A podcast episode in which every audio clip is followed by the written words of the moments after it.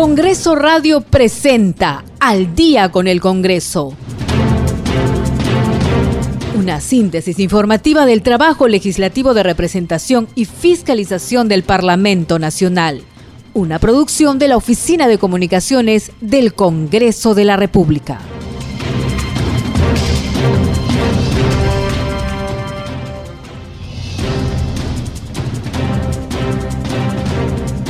¿Cómo están amigos? Muy buenas noches, ya estamos en el programa Al Día con el Congreso. Los saluda Rómulo Vargas y estoy en la compañía de Gisela Sotelo. Les vamos a llevar una hora de información del Parlamento Nacional. ¿Cómo está Gisela? Bienvenida al programa. ¿Cómo estás, Rómulo? Muy buenas noches y también hay que saludar a todos nuestros oyentes que nos siguen a través de las ondas de Radio Nacional. Vamos a llevarla a sus hogares todo lo que ha acontecido en este día en el Congreso de la República. Gisela, y esta mañana diversas comisiones sesionaron en el Parlamento Nacional. Una de ellas se instaló la Comisión Especial de Selección de Candidatos Actos para la elección de magistrados del Tribunal Constitucional que se desarrolló en la sede del Congreso de la República. En la misma fue elegido presidente de la comisión el legislador de Perú Libre, el congresista José María Alcázar, lo acompañan en la mesa directiva el congresista de Renovación Popular Jorge Montoya como vicepresidente y la parlamentaria de Avanza País Adriana Tudela como secretaria. Conforme a lo indicado por el señor coordinador, se va a registrar la votación eh, en contra o abstención. Eh, congresista Balcázar Celada. Obviamente Balcázar. Muy bien. Congresista Guerra García. A favor. Congresista Aragón Carreño. A favor. Congresista Salguana Cavides. Congresista Tudela Gutiérrez. A favor. Bueno, entonces eh, que hemos quedado la, conformada esta comisión con la presidencia del congresista Balcázar Celada José María, como primer vicepre, como vicepresidente el congresista Montoyo Martínez Manrique Jorge, perdón, y como secretaria la señorita Tudela Gutiérrez Adriana Josefina. Al asumir el cargo, el congresista Balcázar Celada agradeció la confianza de sus colegas legisladores y confió en que trabajarán en búsqueda del consenso necesario para lograr el objetivo de la comisión. Señores congresistas, quiero agradecer a todos ustedes por la elección como presidente con esto declaro instalada la comisión especial encargada de la selección de candidatos aptos para la elección de los magistrados del Tribunal Constitucional. Eh, señores congresistas, según lo que tenemos aquí, diseño de, que nos han alcanzado antes de cerrar, debemos indicar de que esta comisión eh, tiene que en principio agradecer a todos y cada uno de ustedes, tengan la plena seguridad de que haremos todos los esfuerzos por eh, brindar al Perú un tribunal constitucional que sea de los, juristas más competentes e idóneos, que no solamente tenga una visión política, sino también jurídica, porque como ya conversaba a ustedes, el Tribunal Constitucional moderno es el que, constitucional que está haciendo vida jurídica, que está administrando justicia, que lo más importante, que antes no existían los tribunales constitucionales. En la época de Kelsen no se, no se previó eso. Pero bueno, yo creo que con la experiencia de ustedes, y con la buena fe sobre todo, pensando en el país.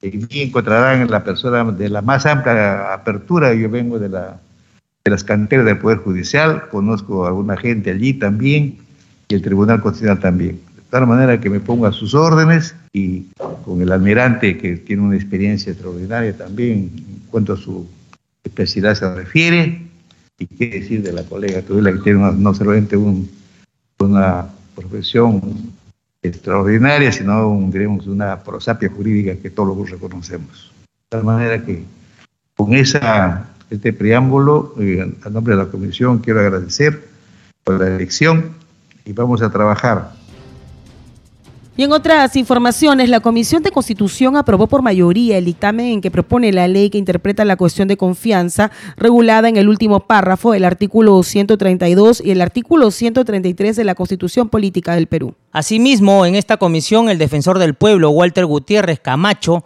sustentó la iniciativa legislativa que propone regular los deberes de idoneidad y garantía de los derechos humanos de los ministros y ministras del Estado nuestra iniciativa legislativa parte del hecho de que en el artículo 39 de la Constitución y en el artículo 44, ambos artículos desarrollados ampliamente por el Tribunal Constitucional, Constitucional se ha establecido que la administración pública es un valor constitucional, es un bien constitucional al que hay que proteger. Porque no estamos hablando de la administración de una empresa donde los riesgos que se pueden asumir con ocasión de la gestión de una administración privada los asumen los particulares.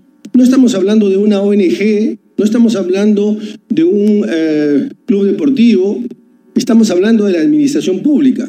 Y esto no es una invención, una creación de la Defensoría del Pueblo, como acabo de acotar, esto está señalado expresamente por el Tribunal Constitucional. Pero además, el Tribunal Constitucional, nosotros en la Defensoría del Pueblo, la Corte Interamericana de Derechos Humanos, ha establecido que es una función de los funcionarios públicos, es una tarea de los funcionarios públicos garantizar los derechos fundamentales. Y esto tiene una relación directa con la administración pública, la cosa pública. El fin y el propósito que persigue la gestión pública es materializar los derechos fundamentales. Seguimos con más información en el día con el Congreso. Ante la Comisión de Salud, el titular del Ministerio de Salud, Hernando Ceballos, expuso sobre la vacunación y la atención de los pacientes contagiados por la COVID-19. En primer lugar, eh, en, esta, en esta exposición lo que queríamos es que nos situáramos en cuál es realmente la situación epidemiológica en la cual nos encontramos. Este, efectivamente, la, la segunda ola está en una franca declinación la cantidad de casos que tenemos están bajando, aunque se ha ido estabilizando en la, en la última semana, pero tenemos menos mortalidad, tenemos menor cantidad de casos y este es el riesgo de que la población tenga la sensación de que todo está bien y se eviten los cuidados necesarios. Sin embargo, la experiencia, como ustedes pueden ver, ahí hay una gráfica donde hay dos curvas, una es Perú y la otra es Colombia, cómo es que se ha comportado la tercera ola en estos países. Primero en Colombia, cómo después de un descenso pronunciado de la segunda ola, se produce este pico ¿no? de la tercera ola que ha generado bastantes problemas en el vecino país de Colombia. Esto también se ha dado en Argentina, como podemos ver, ustedes pueden observar el pico ¿no? de incremento de casos en la República de Argentina, ¿no? Esto, esto es importante que se tenga en claro para este, no bajar la guardia frente a la clara eventualidad de que tengamos una tercera ola en nuestro país. Estas son las variantes que se vienen presentando en nuestro país y cómo han ido creciendo algunas de ellas, incrementándose. Vemos la lambda, la gamma, alfa, la delta, la variante mu y otro tipo de este, variantes que se presentan. En este momento, como ustedes pueden observar, hay un desplazamiento de la variante gamma, perdón, la variante lambda por la variante gamma. En otras informaciones, en el día con el Congreso, ante la Comisión de Defensa del Consumidor, el presidente de OCICTEL, Rafael Muente, explicó las acciones de fiscalización que realizan a las empresas prestadoras de servicios de telecomunicaciones. Congreso Regional. Y estamos listos para recibir la información de lo que acontece en el interior del país. Josman Valverde nos informa sobre las actividades que han realizado los parlamentarios en las regiones. Adelante, Josman, te escuchamos. Gracias, eh, Gisela. ¿Cómo estás? Aquí eh, conociendo las informaciones que los parlamentarios realizan, las actividades que ellos realizan eh, hacia el interior del país de beneficio precisamente para sus respectivas regiones, esto en el marco de eh, lo que significa sus actividades de representación propia de las funciones de todo parlamentario. Hoy tenemos noticias, mucha atención relacionadas a Piura, Puno y La Libertad. En Piura, la congresista Heidi Juárez ha visitado esta región, se ha reunido con representantes de la Asociación Miguel Grau, esto para abordar temas referidos a la problemática sobre el acceso a agua y saneamiento básico. Este tema es uno de los más urgentes precisamente para los pobladores de Piura y también em, de Paita. Eh, se ha reunido precisamente con las autoridades para trasladar esta y otras demandas. Eh, van a trasladársela al ministro de Economía, Pedro Franque, para que se impulse la ejecución del proyecto denominado Ampliación de la captación de agua potable a través de la planta El Arenal. Ella está convencida, dice, que trabajando de manera coordinada se va a hacer realidad este proyecto para la región Piura. En Puno, ya pasando a otro tema, el congresista Jorge Flores ha participado en la sesión solemne por el aniversario de la creación de la provincia de San Román en Juliaca. Está comprometido en trabajar por la región, ha participado en esta sesión solemne, son 95 años que cumple la provincia de San Román y este acto protocolar ha estado encabezado por el alcalde de Juliaca, David Zucacagua. Además han estado presentes los regidores y las autoridades del sector salud, de las Fuerzas Armadas, los funcionarios en general.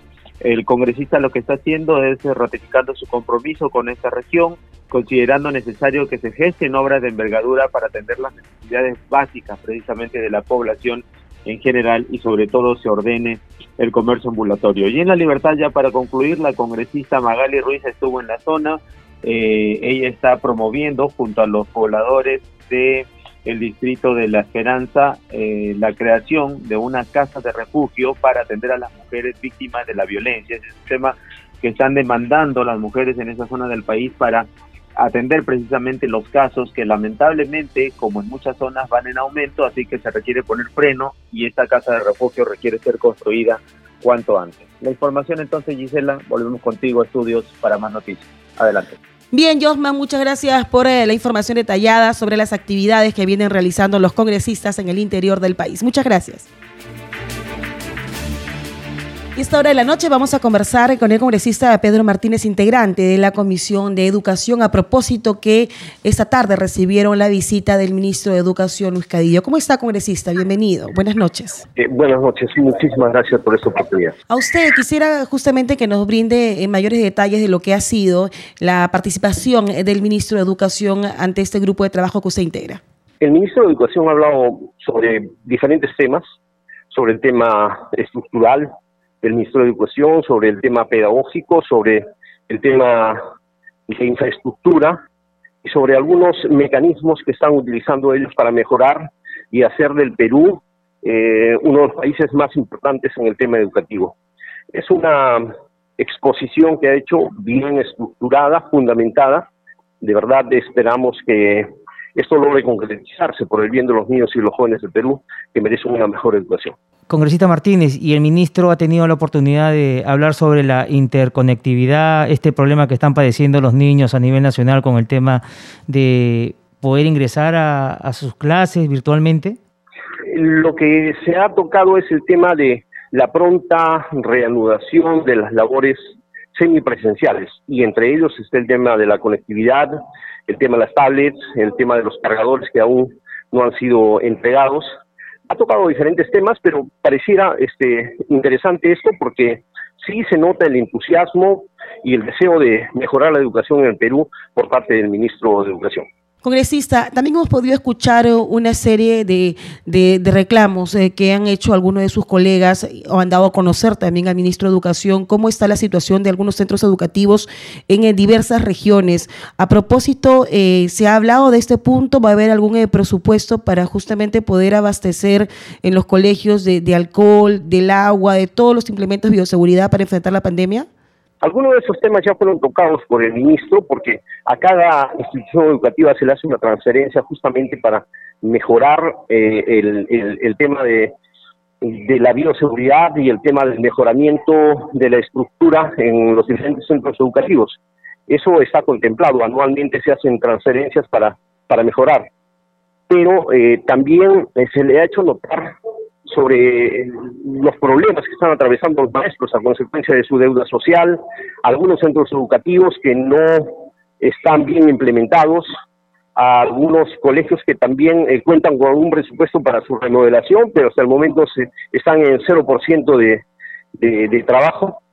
Todo eso se le ha hecho conocer al ministro, cosas que pareciera que eh, en su cartera no estaban planificadas, pero gracias al trabajo de algunos congresistas eso se ha informado. También hemos informado sobre los uh, acontecimientos en el sector de educación en Arequipa. Hemos tenido la semana de descentralización la, semana pasada y, se ha tocado muchos temas.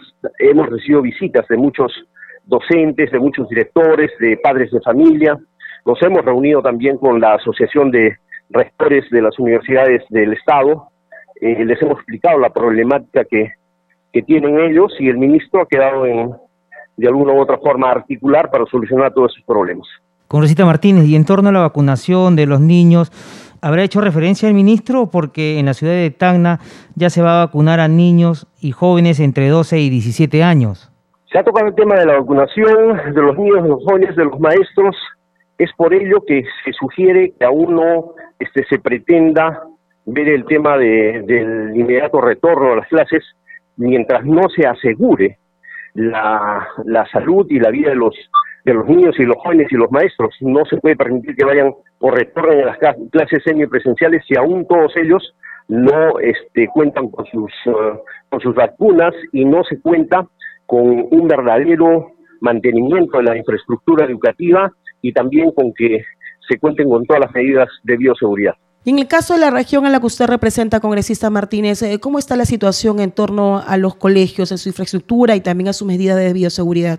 Hay muchos de los colegios en Arequipa que están totalmente descuidados, hay algunos que no tienen mobiliario incluso, que no cuentan con laboratorios, que no cuentan con un sistema adecuado de, tecnología. Todo eso se le ha hecho saber al ministro, es por eso que le pedimos al ministro que reevalúe el tema del inicio de las clases presenciales hasta que no esté totalmente definido y solucionado la problemática de la infraestructura en muchos de los colegios de, Arequipa y de la región, mucho más aún en la zona de la periferia, en la zona rural.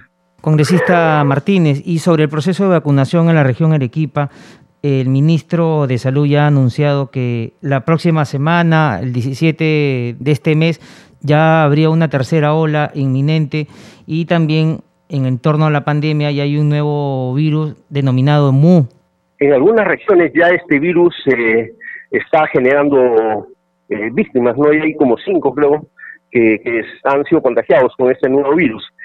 El tema es que se habla mucho de, la vacunación inmediata mediante la, la vacunatón. Nosotros esperamos que todo ello esté bien estructurado, bien organizado, de tal manera que lo más rápido posible se pueda inmunizar a la población y no corramos el riesgo de una tercera ola que hasta el momento, o sea, son, son eh, prejuicios, ¿no? Porque aún no se ha dado una tercera ola. El ministro así lo ha manifestado, pero sí corremos el riesgo de caer en una, una tercera ola que si no estamos preparados, lamentablemente sería fatal. Congresista, y en torno a lo que usted nos está manifestando, Arequipa ha sido una de las ciudades eh, más golpeadas eh, por eh, la primera ola y también por la segunda ola. En su trabajo de fiscalización, usted de repente va a poder visitar también su tierra y ver si estos hospitales que antes estaban desabastecidos de oxígeno, de camas UCI, ahora estarían preparados para enfrentar una tercera ola. Aún no están preparados. Las ah, camas UCI, ah, hay, algunas camas UCI que están botadas en Cerro Juli, que aún no han sido este, implementadas, no se cuenta, aparte de, de la falta de oxígeno, con médicos. que ganamos teniendo oxígeno? que ganamos teniendo camas UCI si falta personal médico? Entonces lo que quiera, tiene que hacer el Ministerio de Salud es reestructurar todo el tema de personal. Si hay zonas en las cuales ya casi se ha aliviado el tema del COVID, como es Tacna y algunas otras eh, eh, zonas, eh, enviar el personal médico, técnicos, enfermeras a las zonas que aún estamos en situación crítica en cuanto a la pandemia. Y una de esas regiones es Arequipa. Eso se le ha hecho ver también al ministro. Esperamos de verdad que tomen cartas en el asunto porque Arequipa sido una de las ciudades más golpeadas y sigue siendo aún alguna de las ciudades más, más golpeadas en cuanto a COVID. Por lo tanto, se requiere con urgencia las plantas de oxígeno, las dosis de vacunas, las camas UCI y sobre todo médicos, enfermeras y técnicos que puedan ayudar a salir de esta crisis eh, sanitaria. Congresista, y en torno al tema de la reactivación económica, ¿cómo se está manejando Arequipa con el impulso de, del turismo a nivel nacional y en especial en la ciudad blanca? Nosotros estamos eh, motivando el tema del turismo. El día viernes aquí en el Congreso vamos a tener una exposición para poder incentivar y motivar el turismo en la región de Arequipa. Va a venir este, posiblemente el presidente eh, eh, o el gobernador regional, perdón, el representante de Autodema, Autocolca, y algunos alcaldes donde el turismo tiene regular afluencias, pero se requiere motivar más el turismo. Para, para ello estamos invitando a los congresistas, a ustedes, amigos de la prensa del Congreso, para que nos ayuden a difundir lo hermoso que es la región de Arequipa en cuanto al turismo y de alguna u otra forma eso va a ayudar a incrementar los puestos de trabajo porque el turismo trae consigo muchísimo, muchísimo potencial económico en cuanto a generación de trabajo. Congresista, en, torno a, lo que ha aprobado la Comisión de Constitución esta mañana, el eh, dictamen que propone la ley que interpreta la cuestión de confianza, ¿cuál es su opinión? aún no he visto cuál ha sido el dictamen, pero sí eso se ha, se ha analizado y yo creo que es algo, algo muy centrado por el tema de que aquí no estamos respetando la institucionalidad, no se respeta el tema del legislativo, tampoco se quiere respetar el tema del ejecutivo. Y la mejor forma para generar confianza, para generar estabilidad política y por ende repercutir en la estabilidad económica es que se respete la institucionalidad. El presidente y los congresistas hemos sido elegidos para cinco años y nadie puede estar golpeando la democracia para que le da la gana. Congresista Martínez, y cambiándole de tema, Usted integra también la Comisión de la Mujer y se ha citado al ministro Guido Bellido para aclarar el caso de la tercera vicepresidenta Patricia Chirino. Si nos podría dar mayores detalles ya que usted ha presentado esta moción. La propuesta mía es que se ha pedido a la comisión invitar a el premier a, la comisión para que él explique cuál ha sido la situación que lo ha motivado a este, increpar con esas palabras a la congresista Patricia Chirinos que pida disculpas del caso porque eh, errar es humano, reconocer es divino y perdonar es, es de hombres, ¿no? Entonces, nosotros consideramos que si él ha cometido ese abrupto en tratar de una forma muy peyorativa a, la honorabilidad de una dama, lo mínimo que tiene que hacer es pedir disculpas del caso no solamente a la congresista Patricia Chirinos, sino a todas las mujeres del Perú. Eso es de caballeros y eso es lo que se le va a pedir solamente eso. El congresista, eh, su colega también de su grupo de trabajo, la congresista Ruth Luque, considera que también ese tema debería verse en la Comisión de Ética. Eh, ¿Usted está de acuerdo con esta propuesta?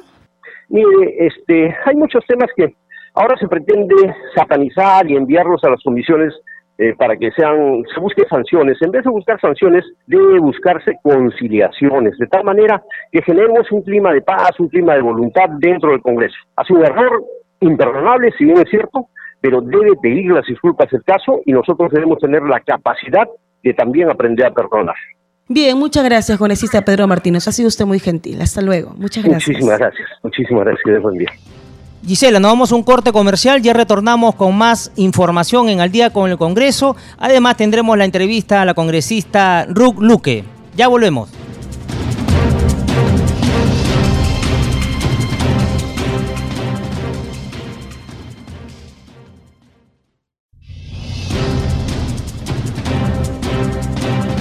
Continuamos con más información en el día con el Congreso y la Comisión de la Mujer acordó invitar al presidente del Consejo de Ministros, Guido Bellido, para que informe sobre la denuncia de la congresista Patricia Chirinos por presunta agresión verbal. También fueron conformados cinco grupos de trabajo y se acordó realizar audiencias descentralizadas en regiones del país. Vamos a escuchar a continuación un informe de la multiplataforma de la Oficina de Comunicaciones del Congreso de la República. El reclamo y rechazo ante conductas machistas y misóginas fue expresado por los integrantes de la Comisión de la Mujer. Es en ese sentido que se acordó invitar al presidente del Consejo de Ministros, Guido Bellido Ugarte, para que aclare e informe sobre la denuncia de maltrato verbal y psicológico hecha pública por la congresista Patricia Chirinos. Lo fundamental en la vida es el amor, es el respeto, es la comunión, es la solidaridad. Recién vamos a empezar a respetar realmente como necesitamos que nos respeten. Entonces, señor presidente, a ver si es que considera el hecho de invitar al Premier para que aclare el tema de la, de la congresista eh, Patricia Chirinos, para que esto no vuelva a suceder nunca más aquí en el Congreso. Al respecto, la presidenta de la comisión afirmó su compromiso de velar por los derechos y el respeto de las mujeres en el Perú, tras aclarar su versión manifestada en un medio de comunicación, en el que puso en duda la versión de su colega Patricia Chirinos. No obstante, consideró necesario que se investigue el caso en la Comisión de Ética Parlamentaria. También se dio cuenta de la conformación de los grupos de trabajo de la comisión, el de seguimiento e implementación de acciones y medidas para prevenir la violencia contra la mujer, niños, niñas y adolescentes, personas adultas adultas mayores y la familia en el contexto de emergencia sanitaria y aislamiento social por COVID-19. Otro de los grupos de trabajo se encargará de la fiscalización y control de programas sociales que atiendan a la población vulnerable. A ello se suma el grupo de trabajo de control sobre acciones adoptadas frente a situaciones de violación sexual a menores de edad. Además, se acordó conformar el grupo de trabajo de seguimiento y control sobre acciones adoptadas para prevenir y sancionar el acoso sexual en espacios públicos y el grupo que analizará y mejorará la legislación en el ámbito de la salud mental. En otro momento se aprobó la realización de siete audiencias públicas descentralizadas en las regiones de Lambayeque, Cusco, Arequipa, Huánuco, Callao, Ancash y La Libertad. Tenemos más información en el día con el Congreso. Ante la Comisión de Presupuesto, el ministro de Economía, Pedro Franque, sustentó el macroeconómico multianual 2022-2025 donde se refirió que en agosto de este año la producción de electricidad creció en 3.6% respecto al 2019. Sobre el tema tenemos un informe de la multiplataforma de noticias de la Oficina de Comunicaciones del Congreso. El PBI durante el periodo crítico que fue en abril de 2020 cayó a 39% debido a una serie de actividades económicas que se paralizaron. Sin embargo, en el 2021 se empezó a tener tasas positivas, siendo que la producción a junio de 2021 subió 1,1% más. Así lo dio a conocer el ministro de Economía, Pedro Franque, durante su sustentación en la Comisión de Presupuesto sobre el marco macroeconómico multianual 2022-2025. El titular de Economía refirió que la producción de electricidad, que es un elemento clave, durante el mes de agosto creció a 3,6% respecto al 2019. ¿Por qué esto es bien importante? Porque la producción de electricidad depende de la demanda directamente, ¿no? Se produce toda la electricidad que necesitemos. Cuando hay más demanda de electricidad, se produce más electricidad. Y que esto haya aumentado 3.6% quiere decir que las industrias y las minas que son los principales demandantes de electricidad, además de los hogares, han aumentado su demanda. Sobre las importaciones de bienes de capital, el titular de Economía dijo que se refleja que el Perú, para invertir la inversión privada y pública, depende de equipos importados. Refirió que la importación de equipo en agosto de 2021 ya era de 5,3% mayor que antes de la pandemia. En otro momento, los parlamentarios mostraron su preocupación por la baja inversión de algunos sectores. Vemos, por ejemplo, en la fuente pública, los proyectos de inversión, estando por cerrar el tercer trimestre, de, 20, de 22.711 millones, solamente se ha ejecutado el 42%. Así vemos también que en educación la ejecución presupuestal llega al 40.2%. Y en salud, entiendo que el gobierno está ingresando, ¿no es así? Pero vemos que en salud, que conoce muy bien el ministro, la ejecución presupuestal es 30.3%. Se informó que frente a los indicadores sanitarios referente al exceso de fallecidos, nos encontramos en el punto más bajo. Sin embargo, el incremento de los contagios es un riesgo latente que podría afectar la recuperación económica global. Seguimos en el día con el Congreso. Más de 12 millones de vacunas llegarán este mes a nuestro país. Así lo anunció el canciller Oscar Maurtua durante su presentación ante la Comisión de Relaciones Exteriores. También informó de los beneficios de los TLC, vale decir los tratados de libre comercio, y la implementación del DNI electrónico en el exterior que facilitará la realización de trámites. Vamos a escuchar a continuación un informe al respecto de la multiplataforma de noticias de la Oficina de Comunicaciones del Congreso de la República. La importancia de continuar con el proceso de inmunización de la población contra la COVID-19 fue enfatizada por el canciller Oscar Maurtua de Romaña, quien informó de la llegada de más de 12 millones de vacunas este mes al Perú, provenientes de acuerdos con cuatro laboratorios y del mecanismo COVAX, tras confirmar la suscripción de contratos realizados por el Ministerio de Salud. Para el presente mes de septiembre se tiene prevista la llegada de más de 12 millones, bordeando los 13 millones de dosis lo que constituye un nuevo récord en el arribo de vacunas a nuestro país, señor presidente. mismo el Ministerio de Relaciones Exteriores viene desarrollando gestiones para seguir acelerando los envíos del resto del año. Durante su presentación ante la Comisión de Relaciones Exteriores, Maurto anunció además que viene trabajando en la implementación del DNI electrónico en el exterior, que permitirá realizar diversos trámites de manera virtual y posibilitar que los conciudadanos puedan validar sus documentos a través de las firmas digitales. También dio cuenta de las facilidades que se brindan en los servicios consulares y las interconexiones digitales en beneficio de los connacionales en el exterior, incluidos los pasaportes electrónicos se comprometió a trabajar de manera conjunta con el Poder Legislativo, al tiempo que resaltó la importancia de los TLCs que han permitido el florecimiento de las exportaciones y la competitividad, promueven el comercio y favorecen a las MIPIMES. Los TLCs, les puedo asegurar que en todo caso de un Consejo de Ministros, el mío será siempre un voto por TLCs, que es lo que me compete a mí. Y la opinión de mi sector será siempre, porque creemos en el comercio internacional, pero en las negociaciones de TLCs nadie amenaza si es que no son productos y está detrás de eso están las, empresas. De igual forma, consideró importante el ingreso del Perú a la OCDE, por lo que consideró necesario reforzar las buenas prácticas en un mundo globalizado. Gisela, y a esta hora de la noche estamos en la línea telefónica con la congresista Ruth Luque, integrante de la Comisión Especial del Tribunal Constitucional, para hablar con ella sobre diversos temas de la coyuntura parlamentaria y también antes de ir a los temas de fondo, esta mañana sesionó la Comisión TC, donde se eligió a la mesa directiva de dicho grupo de trabajo. Congresista Luque, muy buenas noches, si nos podría dar detalles sobre la Comisión Especial. Muy buenas noches. Bueno, efectivamente hoy se ha reunido la Comisión de selección de magistrados al Tribunal Constitucional. Eh, se ha elegido quienes van a coordinar esta comisión que ha recaído en la presidencia del congresista Balcaza, que ha sido este, un tema de consenso, y la vicepresidencia en el congresista Montoya y la secretaría en la congresista Tudela. Hemos acordado en sesionar los días lunes a las 8 y 30 y bueno, a la siguiente semana deberíamos empezar con estas reuniones para poder encaminar eh, de manera adecuada este proceso de selección. Congresista, ¿cómo está? Buenas noches. ¿Cuál sería este proceso de selección para los candidatos a magistrados al Tribunal Constitucional? En la siguiente sesión deberíamos hablar de este tema. Nuestra postura, por lo menos como bancada, es primero eh, garantizar un proceso transparente eh, y hacer que todos los candidatos o candidatas que se presenten puedan gozar de las mejores credenciales y de idoneidad, ¿no? Que le puedan eh, transmitir confianza a la población, dado que es un órgano importante en nuestro país que interpreta eh, nuestra constitución, pero que también define casos emblemáticos, como lo hemos visto en los últimos años. Y creo que por eso es fundamental eh, hacer esa diferencia con relación a los últimos procesos que se han generado.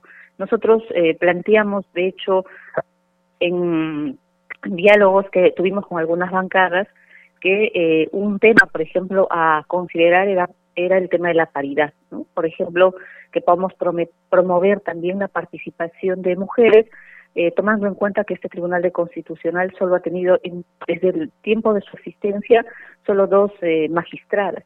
Entonces, esta puede ser una, mm, una oportunidad importante para marcar un poco la diferencia. El otro tema es el tema de la interculturalidad, de hecho, hace poco he presentado un proyecto de ley sobre el tema, donde, por ejemplo, podamos también eh, garantizar una puntuación o un, eh, o un reconocimiento eh, para esta elección a quienes manejen las lenguas originarias o sean profesionales pues que provienen de un pueblo originario, ¿no? O indígena. Yo creo que eso también este, permite este, transmitir una composición del Tribunal Constitucional distinta, que seguro en el Pleno, cuando se tengan ya los eh, precandidatos, se podrán dialogar, pero creo que como comisión podemos llevar ante el Pleno este, un conjunto de candidatos y candidatas que gocen de estas credenciales y de un manejo amplio del derecho. Congresista Luque, y en torno a su proyecto del BCR que garantiza que el Poder Ejecutivo y, el Legislativo respeten el principio de paridad en sus designaciones, ¿qué nos podría decir? Sí, sobre este tema del Banco Central de Reserva, de la misma manera hemos planteado una modificación en la ley orgánica donde estamos mm, sugiriendo que em, eh, de parte del Ejecutivo se designen no menos de dos mujeres y por parte del Congreso eh, como mínimo una mujer, ¿no? Para que en este directorio ah, podamos tener por lo menos la participación de tres mujeres. Yo creo que a raíz de, mm, de de la elección del gabinete se ha abierto un debate muy interesante sobre el tema de la paridad. Entonces creo que necesitamos pasar a los hechos concretos y ojalá que las fuerzas políticas que han estado tan preocupadas por la paridad puedan respaldar estas iniciativas legislativas que hemos presentado para que las mujeres podamos ocupar espacios eh, también importantes como son el TC, el Banco Central de Reserva, ¿no? Y se pueda pues visibilizar una este, representación paritaria como quisiera. Congresista Luque, se ha invitado ya al eh, presidente del Consejo de Ministros, Guido Bellido, a una sesión de la Comisión de la Mujer para que se pueda esclarecer lo ocurrido con eh, la congresista Patricia Chirinos. ¿Qué nos podría decir al respecto? Mire, yo, eh, como lo dije públicamente, yo no estoy de acuerdo en invitar al Premier a, una, a la Comisión de Mujer para dar cuenta de la agresión. Em, creo que eh, ya existe una instancia en la cual él tiene que responder o aclarar, y esa tiene que ser la Comisión de Ética. Mm, la, en la Comisión de Mujer o en cualquier otra comisión ordinaria se invita a los ministros o funcionarios de alto nivel para dar cuenta de las políticas eh, públicas que se va a desarrollar. Eh, yo no comparto esa decisión que han tomado la mayoría de los de los congresistas en la Comisión de Mujer al invitar a un presunto agresor a dar cuenta de qué.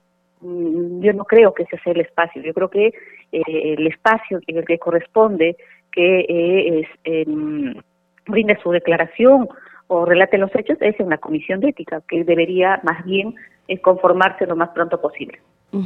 Ahora, ¿se estaría revictimizando de alguna manera, congresista, el, tocar ese tema en, este grupo de trabajo y no en la Comisión de Ética directamente?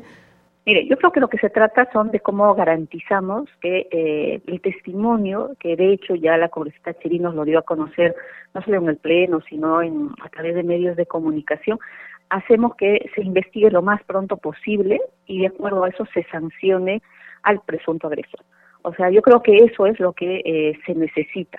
Em, citar a una a, la comisión de familia no va a primero no va a imponer ninguna sanción. Lo que se va a generar es una lógica de preguntas alrededor de una agresión que em, que ya se ha dado a conocer y a mí me resulta incomprensible que una comisión ordinaria eh, le podamos dar la voz a una persona que ha sido ya eh, señalada como presunta agresora. Entonces creo que no corresponde y más bien eh, me reafirmo en la necesidad que se instale lo más pronto posible la comisión de ética y que ahí se tramite y conforme a eso se pueda eh, determinar la sanción que se, que se acuerde. Congresista Luque, cambiándole de tema, su colega de bancada, Sigri Bazán, está planteando reactivar la comisión multipartidaria del programa Hambre Cero. ¿Qué nos podría decir? Sí, es una, un pedido que lo hemos este, respaldado también como bancada. Mm, esto, de hecho, es un es un trabajo que la congresista Bazán, junto con otras congresistas de mi bancada, como la congresista Cortés, han venido este, realizando en articulación con las suyas comunes. Y además esto ya ha sido un trabajo que ha quedado en la gestión anterior, liderada por la congresista Mirta Vázquez, que fue presidenta. Así que mm, creo que en este contexto eso va a ayudar para encaminar eh, todas las decisiones que podamos tomar del Congreso o seguramente en articulación con el Ejecutivo. Congresista, ¿cuál es su opinión en torno al dictamen aprobado esta mañana en la Comisión de Constitución, el cual interpreta la cuestión de confianza? Mira, la decisión que ha tomado la Comisión de Constitución ahora, con un voto en contra del congresista Raimundo, integrante de nuestra bancada, es inconstitucional. No se puede eh, generar una ley interpretativa eh, trastocando, eh, en este caso, eh, las competencias que tiene el Poder Ejecutivo. Esta además es una afrenta al principio de equilibrio de poderes si ellos querían eh, evitar que se dé la cuestión de confianza por temas de reformas constitucionales, no correspondía una ley interpretativa, sino hacer una ley de reforma constitucional, como de hecho lo han sugerido varios constitucionalistas y han advertido la inconstitucionalidad de esta decisión. Congresista Luque, en ese sentido, ¿cómo equiparar el tema de la cuestión de confianza en el tema del equilibrio ¿no? entre el Ejecutivo y el Legislativo? Es que yo no, en este momento me parece que lo que más bien tenemos que hacer es que se respeten los fueros, tanto el foro del Congreso como el foro del Ejecutivo. Nosotros no tenemos un modelo eh, parlamentarista. Nosotros somos un Estado que se ha firmado en una línea de un modelo más bien presidencialista. ¿no? Y ese y esa ha sido un poco de orientación democrática en la, todos los últimos 20 años o un poco más que hemos tenido en nuestra república Entonces, eh, pretender ahora que vamos a recortar eh, la cuestión de confianza y decirle no que no se haga o no no se genera esa confianza porque se está frente a reformas constitucionales no cabe estamos haciendo una distorsión de un modelo que, este, que es parte, digamos, de las reglas de la democracia en las que nos hemos orientado. Así que, mm, por lo menos nuestra bancada, tenemos muy clara que esa decisión que se ha tomado es inconstitucional, va en contra del principio de equilibrio de poderes y este y creo que de manera antojadiza se pretende utilizar esta esta coyuntura para nuevamente este hacer valer eh, el Congreso sobre el Ejecutivo y lo cual no debería ser. Congresista, en torno al proceso de vacunación, el canciller Oscar Maurtu ha anunciado ante la Comisión de Relaciones Exteriores la llegada de más de 12 millones de vacunas contra la COVID-19. ¿Con este paso se estaría asegurando la continuidad del proceso de vacunación para otros grupos etarios? Mire, sobre el tema del proceso de vacunación, em, para nosotros es fundamental que esta, eh, se hagan todos los esfuerzos posibles para poder garantizar la inmunización eh, a, los sectores más vulnerables. O sea, creo que hay un importante avance. Necesitamos reforzar la segunda dosis y hacer una campaña agresiva de información este para lograr esta meta que se ha planteado el gobierno, que es eh, ahora entiendo desde los 30 años para adelante. Entonces creo que ahí debe ser el esfuerzo al cual todos los actores políticos debemos hacer. Eh, creo que hay un anuncio fundamental también del presidente de la República que ayer ha dado con relación al tema de, una vacuna. Eh, nos parece importante, ¿no es cierto?, que, que, también como Estado empecemos a establecer dichas articulaciones, porque creo que lo más importante es garantizar la vida y la salud de la población. Congresista Luca, en esa línea sobre el tema de la vacunación, ¿cómo está este proceso en su región a la que pertenece el Cusco?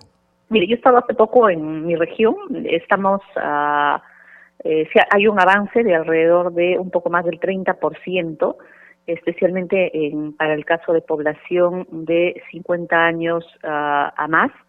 Eh, necesitamos eh, reforzar la vacuna, especialmente en las comunidades campesinas e indígenas, el día de mañana yo tengo una reunión eh, con el gobernador regional y con el gerente regional de salud y con el personal técnico para que eh, de manera conjunta, tanto el gobierno regional y mi persona en mi calidad de congresista, podamos eh, articular acciones para fortalecer este proceso de vacunación.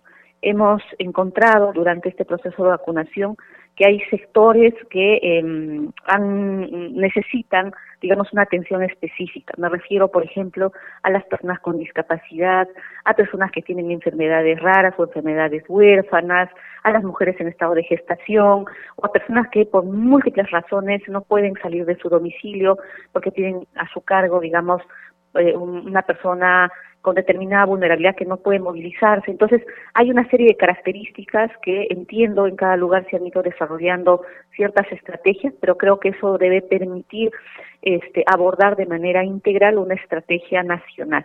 Y eso es algo que estamos dialogando en mi región para ver cómo desde mi función de fiscalización puedo también advertir algunas cosas que se pueden mejorar, ¿no? Y también ir preparándonos para una tercera ola que eh, debería eh, garantizar, digamos, un mayor nivel de prevención y evitar que las personas lleguen a UCI. Congresista, eh, usted menciona que debería darse, en, el caso de combatir a la, una posible tercera ola, una estrategia a nivel nacional. ¿Esto también eh, podría aplicarse en lo que pasa en Tacna? En Tacna ya van a empezar a vacunar a los chicos de 12 y 17 años, ya han avanzado con grupos etarios, ya pasaron los 30, ya, ya pasaron los 20 y, ahora se está justamente este, eh, yendo a los menores de 18 años. Sí, mire, yo creo que hay que... Mm, evaluar cada estrategia en función también al contexto, ¿no? la región de Tacna pues no es igual, digamos, a una región de Arequipa, la región de Piura, o Puno, Cusco. Entonces lo que sí necesitamos creo que es más bien em, establecer ciertas decisiones nacionales. Por ejemplo, si existe una voluntad política nacional clara que la prioridad como Estado sea cubrir todo el sector de población de 30 años para, para adelante, ahí creo que tiene, tenemos que garantizar no solo la primera dosis, sino la segunda dosis. Dos, eh, si estamos detectando, como el caso de mi región, que hay una campaña de desinformación, especialmente en comunidades campesinas, donde este, se está señalando que la vacuna no sirve o lo que se está colocando es un chip, listo. Entonces tenemos que establecer una estrategia agresiva de información para garantizar que, todas las vacunas son importantes y que todas las vacunas nos van a proteger y nos van a generar un nivel de eh, inmunización. Entonces me refiero a ese tipo de estrategia. Por ejemplo, en el caso de quienes tienen enfermedades raras o enfermedades huérfanas. Cada región ha tenido un registro. Este, sin embargo, no tenemos un registro nacional, cosa que haría muchísimo, muchísima falta porque permitiría incluso identificar ciertas prioridades para atenderlas de manera específica. Yo, por ejemplo, estoy evaluando presentar una ley al respecto que permite empezar a visibilizar estas particularidades que creo que más allá del COVID necesitamos este, atenderlas y que el Estado responda. Congresista Luque, muchísimas gracias por haber estado con nosotros en el programa Al Día con el Congreso. Estaremos en contacto más adelante con mayor información, con los proyectos que usted nos pueda dar a conocer. Listo, muchísimas gracias. Buenas noches. Congreso en redes. Y a esta hora de la noche vamos a escuchar la información de lo que acontece en las redes sociales que publican los congresistas a través de sus cuentas, tanto de Twitter, Facebook o Instagram. Adelante, Estefanía Osorio, te escuchamos. Muchas gracias. Momento de ver las publicaciones más destacadas en las redes sociales y por supuesto todo lo que acontece en el Parlamento Nacional. Bienvenidos a Congreso en Redes. Empezamos con una publicación de la Comisión de Descentralización quien menciona a través de su cuenta de Twitter que la presidenta de la comisión de este grupo, Norma Yarrow, se reunió con el alcalde de la municipalidad de Miraflores, Luis Molina, para abordar el proyecto de ley que prohíbe la circulación de motocicletas lineales de uno o más acompañantes presentado por la comuna miraflorina. En otro momento, la congresista Diana González también publicó en su cuenta de Twitter que hoy en la Comisión de Constitución y Reglamento sustentó el proyecto de ley de la reforma constitucional que modifica el artículo 124, incluyendo requisitos académicos y profesionales para ser ministro de Estado. Por otro lado, la congresista Nilsa Chacón nos recuerda que hoy 7 de septiembre se celebra el Día de los Derechos Cívicos de la Mujer, la cual debe merecer una reflexión por parte del Ejecutivo, pues de sus 16 ministros, dos son mujeres. Un mal mensaje para una sociedad que busca reducir la brecha entre ambos géneros en pro de igualdad de oportunidades.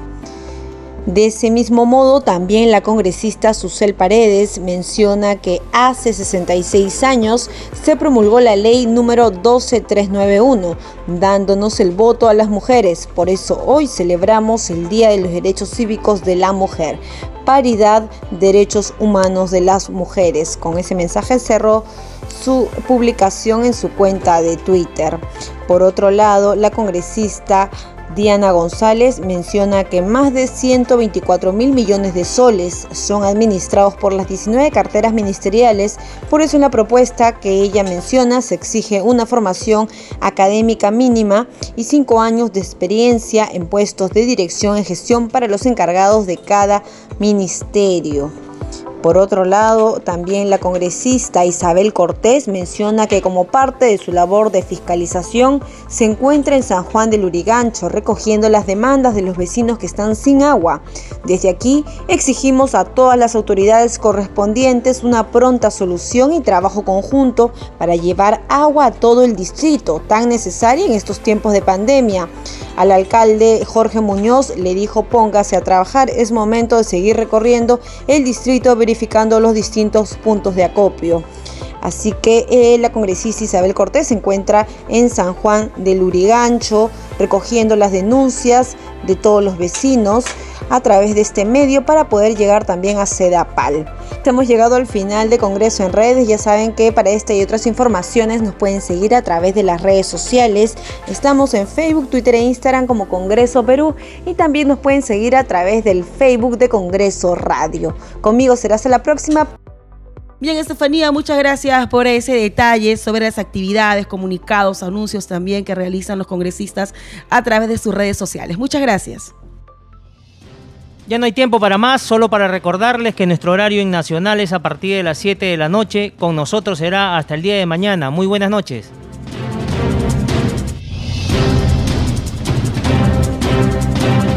Congreso Radio presentó Al día con el Congreso. Una síntesis informativa del trabajo legislativo de representación y fiscalización del Parlamento Nacional. Una producción de la Oficina de Comunicaciones del Congreso de la República. Los invitamos a visitar nuestras redes sociales y sitio web ingresando a www.go.p.